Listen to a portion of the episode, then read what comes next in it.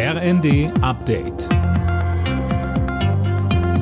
Stündlich neu. Auf den Punkt informiert.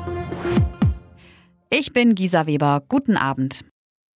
Die Russen geben die bislang besetzte ukrainische Region Kharkiv offenbar auf. Der Leiter der Militärverwaltung rief laut Nachrichtenagentur TASS die Bewohner auf, die Region zu verlassen, um ihr Leben zu retten.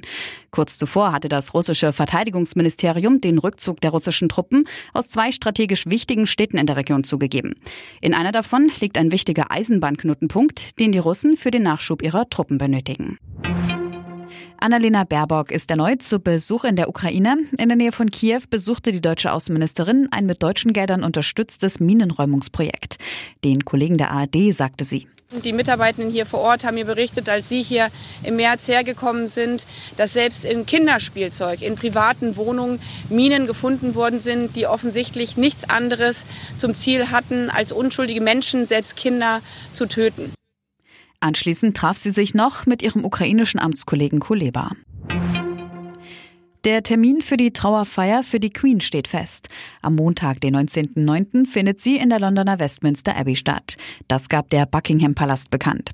Danach werden die sterblichen Überreste der Queen im engsten Familienkreis auf Schloss Windsor beigesetzt. Ihr Sohn Charles III. ist mittlerweile offiziell zum neuen König ausgerufen worden. Der Termin für seine Krönung steht aber noch nicht fest. In der Fußball-Bundesliga hat RB Leipzig in die Erfolgsspur zurückgefunden. Unter dem neuen Trainer Marco Rose gewannen die Leipziger zu Hause mit 3 zu 0 gegen Borussia Dortmund. Meister Bayern München hat auch im dritten Ligaspiel wieder nur unentschieden gespielt.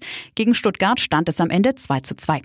Die weiteren Ergebnisse? Schalke Bochum 3 zu 1, Hoffenheim Mainz 4 zu 1, Frankfurt Wolfsburg 0 zu 1 und Hertha BSC Leverkusen 2 zu 2. Und bei der Basketball-EM steht Deutschland im Viertelfinale. Das DBB-Team gewann sein Achtelfinalspiel gegen Montenegro mit 85 zu 79. Nächster Gegner ist entweder Griechenland oder Tschechien. Alle Nachrichten auf rnd.de